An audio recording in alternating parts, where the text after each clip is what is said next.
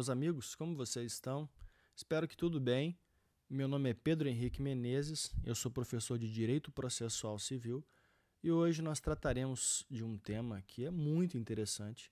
E esse tema é a desconsideração da personalidade jurídica e nós abordaremos a forma como o Código de Processo Civil tratou do assunto. Bem, o direito, meus amigos, inicialmente é uma construção linguística de tal modo que diversos institutos jurídicos existem apenas como uma ficção, como é o caso da massa falida, do espólio e da pessoa jurídica. A pessoa jurídica ela não se confunde com a pessoa dos seus sócios.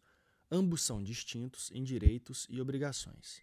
A pessoa jurídica ela é, digamos, o conjunto de pessoas ou bens dotado de personalidade jurídica própria, constituído na forma da lei e com o intuito de atingir objetivos lícitos e comuns. A sociedade é uma figura distinta da figura dos sócios, e ela detém um patrimônio próprio, organização própria e ainda uma finalidade específica.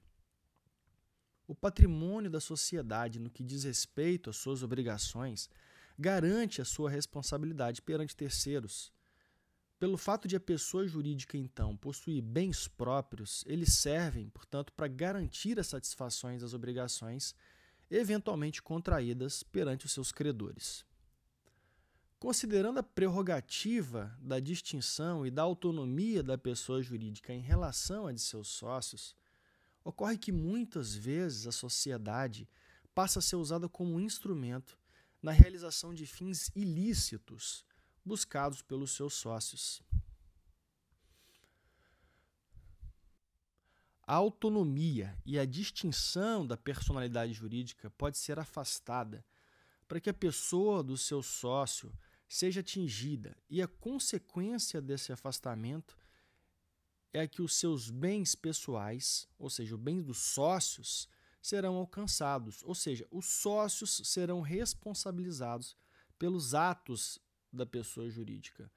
Mas quando isso vai acontecer?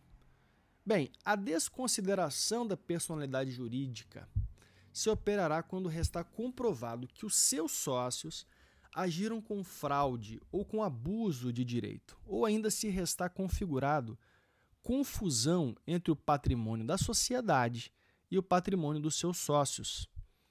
Nós podemos encontrar esse dispositivo ao ler o artigo 50 do Código Civil Brasileiro, conforme a nova redação que foi conferida pela Lei nº 13.874 de 2009. Para que o véu da personalidade jurídica seja afastado, o legislador, então, no Código de Processo Civil de 2015, instituiu um mecanismo, e esse mecanismo ele se revela na forma de um incidente processual o objetivo desse incidente, o objetivo da formação desse incidente processual é assegurar a ampla defesa e a segurança jurídica da pessoa dos sócios. É preciso lembrar antes que na vigência do Código passado, ou seja, do Código de Processo Civil de 73, a desconsideração da personalidade jurídica era, na prática, muitas vezes procedida de ofício pelo juiz ou às vezes requerida pelo interessado e realizada ao arrepio da defesa dos sócios. Muitas vezes realizada, portanto, eh, sem que os sócios fossem antes citados. Isso provocava o atingimento dos sócios sem que eles soubessem antes de que havia sido requerido o afastamento da personalidade jurídica. Assim, se por um lado a surpresa da desconsideração muitas vezes se mostrava eficaz ao interessado por outras vezes causava enormes prejuízos aos sócios. Vejamos então como o novo Código de Processo Civil tratou do assunto. Veja bem, o incidente pode ser requerido na petição inicial ou no curso do processo. Se ele for requerido na petição inicial, se torna desnecessário a formação de um incidente processual, bastando apenas que os sócios sejam citados juntos com a pessoa jurídica e que se defendam do pedido de afastamento da personalidade jurídica. Se, no entanto, for requerido o afastamento da personalidade jurídica no curso do processo, isso provocará um incidente processual e a consequência disso é que a marcha processual será suspensa. Amigos, o incidente processual é um acontecimento estranho ao curso normal do procedimento e que deve ser decidido para que não afete o prosseguimento do feito. A desconsideração da personalidade jurídica é muito mais comumente percebida no cumprimento de sentença ou no processo de execução, dada a natureza desse procedimento executivo, que é de buscar satisfação dos credores. O Código de Processo Civil, ao tratar da responsabilidade patrimonial, ele prevê técnicas que visam impedir que os devedores se desfaçam de bens com a finalidade de frustrar a satisfação do crédito buscado pelo credor. No campo do processo de execução ou do cumprimento de sentença, o ilícito processual praticado com a finalidade de frustrar a satisfação buscada pelo credor é denominada de fraude à execução. Considerando então que a desconsideração da personalidade jurídica poderá ocorrer na execução na forma de incidente processual, é preciso aqui ponderar em que momento o ato de desfazer-se de bens próprios praticados pelos sócios será considerado fraude à execução. Amigos, permita-me melhor explicar. É que os sócios, ao pressentirem o momento em que o interessado irá requerer o afastamento da personalidade jurídica para atingir seus bens pessoais, eles, sócios, procurarão meios de se livrarem de seus bens e, com isso, evitarem a penhora. Segundo o Código de Processo Civil, conforme disposto no parágrafo 3 do artigo 792, nos casos de desconsideração da personalidade jurídica, a fraude à execução verifica-se a partir da citação da parte cuja personalidade se pretende desconsiderar.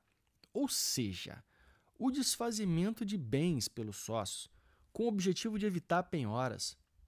Só será considerado fraude a execução a partir do momento em que eles forem citados para responderem ao incidente da desconsideração.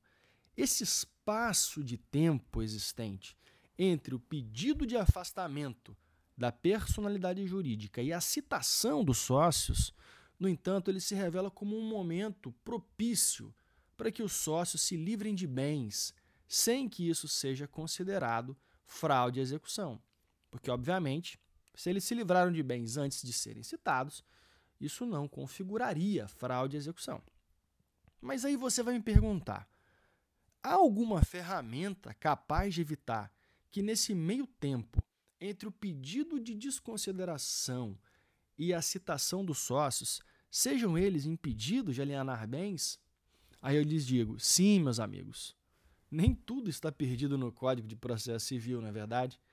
O requerente da medida de afastamento da personalidade jurídica poderá pleitear uma tutela de natureza cautelar, com o objetivo de garantir a eficácia do resultado do incidente de desconsideração. Mas, Pedro, o que seria essa tutela? Ah, meus amigos, isso nós deixaremos para um próximo encontro. Ficamos por aqui é, encerrando o tema de hoje e aguardando vocês para os próximos temas. Esse é o Direito em Temas. Peço a vocês que sigam aqui no Spotify, que ouçam os outros episódios, que vejam como são interessantes os temas aqui abordados. E eu aguardo vocês nas próximas oportunidades. Um forte abraço.